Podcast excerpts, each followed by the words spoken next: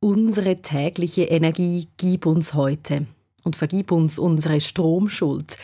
Die Stoßgebete der Politik sind erhört worden. In diesem Winter kommt sie nicht, die Strommangellage, die wir so gefürchtet haben. Aber wäre das nicht super, wenn es immer so wäre? Jeden Winter. Wenn wir nie mehr Angst haben müssten, dass es knapp wird, wenn unsere Energieversorgung sicher wäre und bezahlbar und klimaschonend, kurz optimal, würde das gehen. Was wir sagen ist klar, es ist möglich, sowohl technisch als auch ökonomisch, aber wir müssen wirklich wollen. Und im Moment bin ich noch nicht ganz sicher, ob wir wirklich wollen.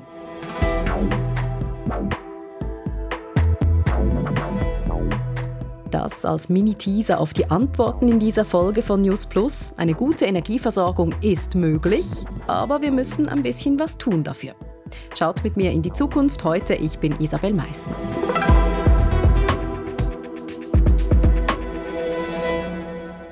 Wir starten allerdings in der Gegenwart. Januar 2023. In der Schweiz gibt es keine Strommangellage. Dieses sperrige Wort ist im Sommer aufgetaucht und hat uns das Fürchten gelehrt. Das Konzept zur Steckdose ohne Strom. Der Bundesrat zeigt auf, wo man bei einer Mangellage konkret auf Strom verzichten müsste zusätzliche Energie. Der Bund baut im Aargau ein Notkraftwerk mit acht Turbinen für den Fall, dass im Winter der Strom knapp wird. Aber mit den Raumtemperaturen, auf mit dem Tempo in der Energiekrise. Dicke Luft im Nationalrat. Wegen steigender Energiekosten und der drohenden Strommangellage äußern verschiedene Parteien heftige Kritik am Bundesrat. Und jetzt ist alles gar nicht so schlimm. Insbesondere jetzt die Lage für diesen Winter hat sich doch einigermaßen entspannt aufgrund verschiedener Faktoren. Und das sehen wir auch bei der Entwicklung der Strompreise. Das ist Urs Meister von der Eidgenössischen Elektrizitätskommission ELCOM. Er kann auch erklären, warum wir so gut davon gekommen sind. Ja, nun, der allerwichtigste Faktor sind sicher äh, die relativ hohen Temperaturen äh, im bisherigen Winter und das hat eben auch dazu geführt, dass deutlich weniger Gas äh, verbraucht wurde.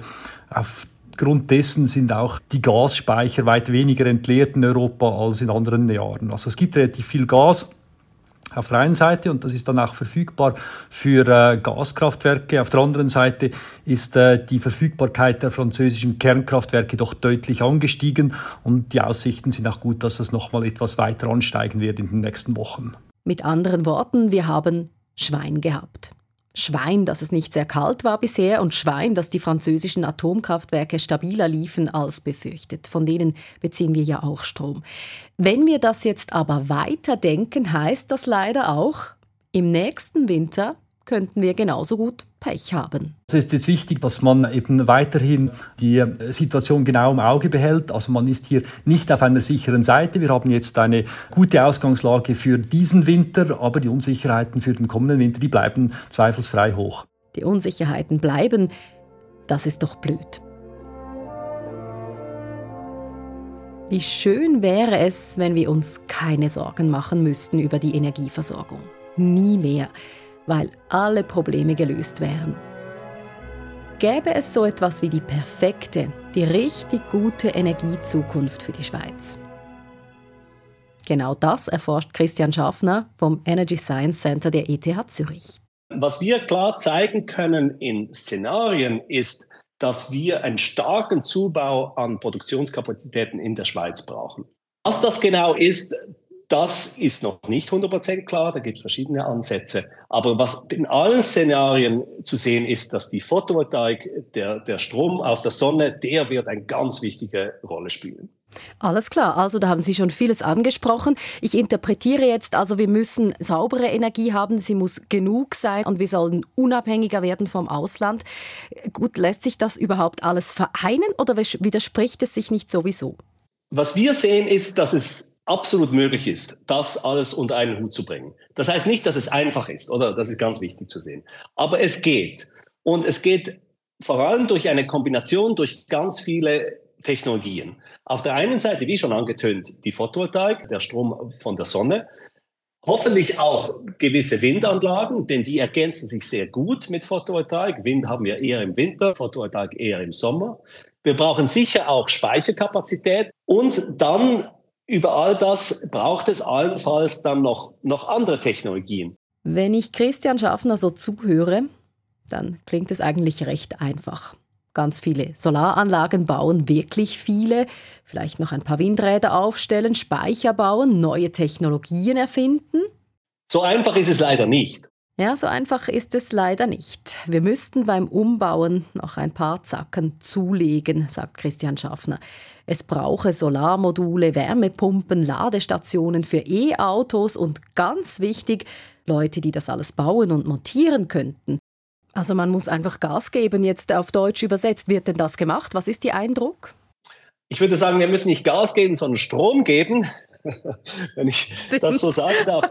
Was für ein Versprechen. Aber absolut. Also der Punkt ist effektiv, dass wir in allen Bereichen extrem beschleunigen müssen. Und zwar eben nicht nur bei der Produktion, sondern auch beim Verbrauch. Wir müssen die, zum Beispiel die Renovationsrate der Gebäude beschleunigen. Dann aber auch natürlich, wenn wir auf die Elektromobilität umsteigen, das muss intelligent gemacht werden. Wenn wir das einfach äh, nicht intelligent machen, dann haben wir Riesenprobleme, weil alle gleichzeitig laden wollen. Also wir müssen schauen, dass das intelligent vorangeht. Auch das wieder alleine für sich ist eine Herausforderung. Also es gibt ganz viele Punkte, wo sowohl technisch als auch regulatorisch, als eben auch von, von den Fachleuten her viel gemacht werden muss, damit wir überhaupt dorthin kommen.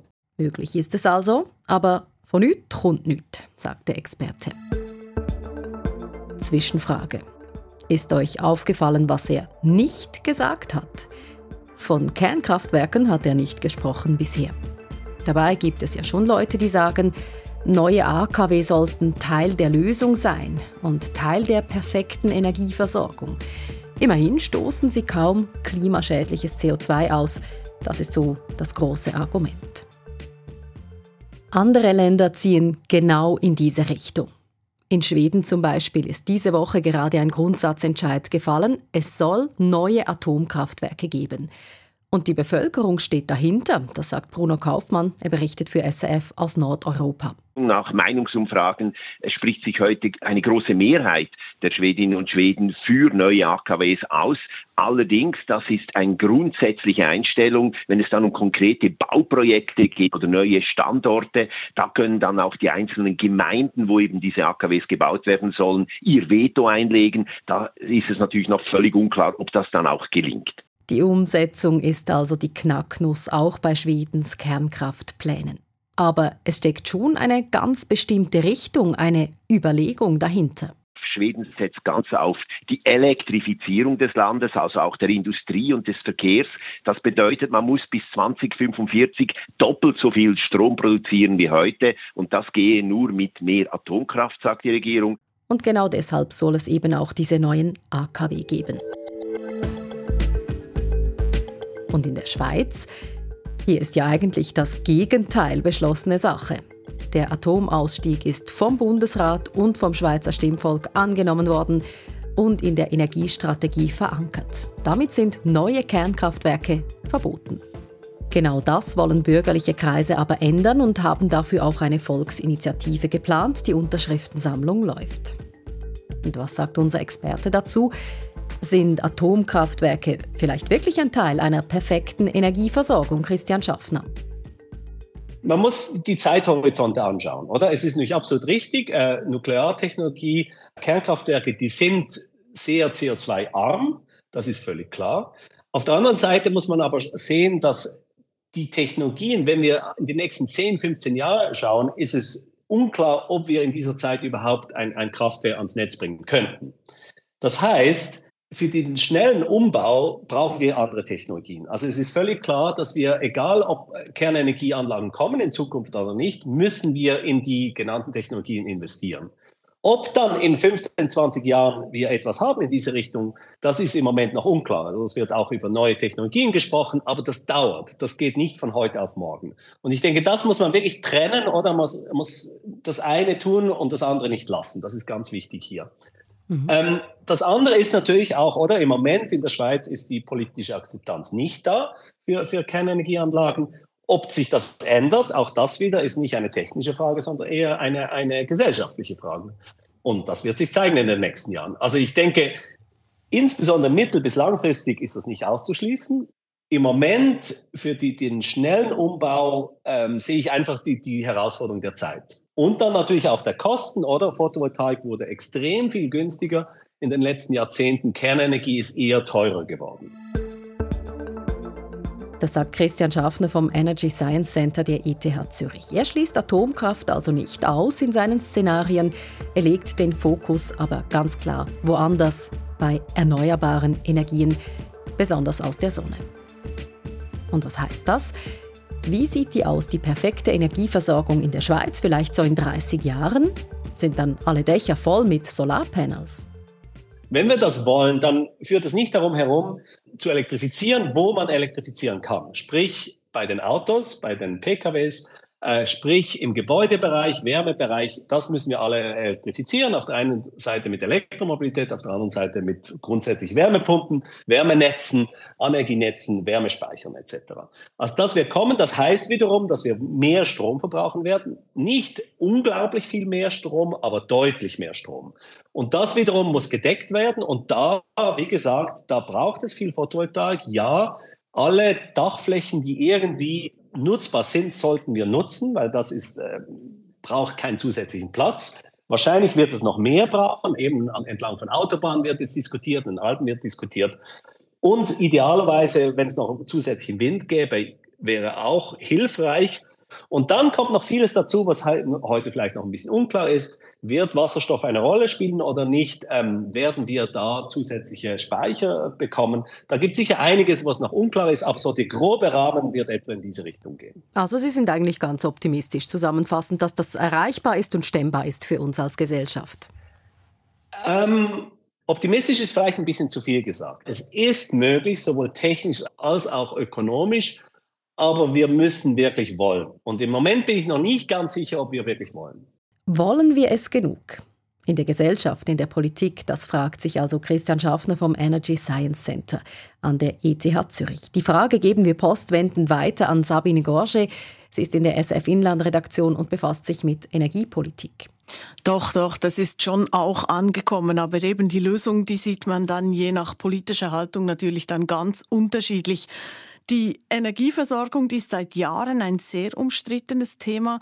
2017 stimmte das Volk über die Energiestrategie 2050 ab und damit hat man Maßnahmen zum Ausbau der neuen erneuerbaren Energien beschlossen. Aber eben in diesem Bereich passierte dann nicht sehr viel im Anschluss. Klar ist, mit der Dekarbonisierung braucht es mehr Strom. Nur wie wir den kriegen, da gibt es eben ganz unterschiedliche Ideen. Es gibt Leute, die sagen, den Ausbau der Erneuerbaren müsse jetzt enorm forciert werden. Andere sagen, die Energiestrategie, die sei gescheitert. Man müsse wieder AKW in der Schweiz bauen, das Verbot aufheben. Und dazu werden im Moment ja auch Unterschriften für eine Initiative gesammelt. Und dann kommen aber auch schon wieder die Argumente dagegen. Du siehst, es gibt wirklich noch ganz viel Diskussionsbedarf viel Diskussionsbedarf. Jetzt diesen Winter konnten wir diese gefürchtete Strommangellage noch abwenden. Was sagst du, Sabine, ist das Bewusstsein, dass in der Energiefrage schon noch etwas gehen muss, bei uns gestiegen jetzt damit? Ja, auf jeden Fall in diesem Jahr. Das zeigt schon nur das Beispiel Strommangellage. Das ist das Wort des Jahres und eben das zeigt auf, bei uns ist es angekommen. Dann gibt es den berühmten Ausspruch von Altbundesrätin Simonetta Sommaruga. Die sagte im Zug eines Interviews zu Maßnahmen zum Energiesparen, man könne ja auch zu zweit duschen. Da gab es viele Witze darüber, aber ich glaube, bei aller Polemik, dadurch haben viele auch begriffen, dass etwas passieren muss. Zu zweit oder halb so lange. Okay, es muss etwas passieren. Was ist denn konkret politisch passiert?